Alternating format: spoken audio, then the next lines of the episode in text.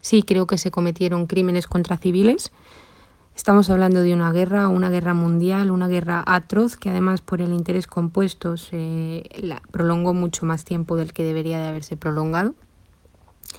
Y considero que por supuesto se provocaron crímenes contra civiles dentro del ejército o de las potencias del eje, sobre todo del NSDAP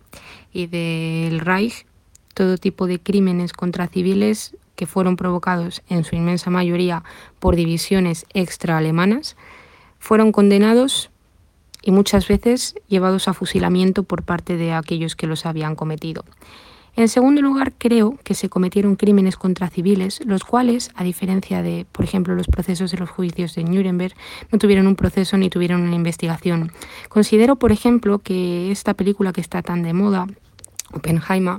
eh, es un crimen contra civiles se lanzan bombas atómicas sin necesidad de ningún tipo, porque en primer lugar Hitler y el Reich ya ah, estaban vencidos y en segundo lugar no era necesario porque Japón era una potencia, por así decirlo, de una importancia minúscula que estaba completamente derrotada, aunque seguía los japoneses haciendo ruido. Y finalmente concluye con la muerte, no de 200.000 como dice la película, sino de 370.000, más todos aquellos que luego mueren y que a día de hoy, en 2023, siguen sufriendo las consecuencias de la radiación.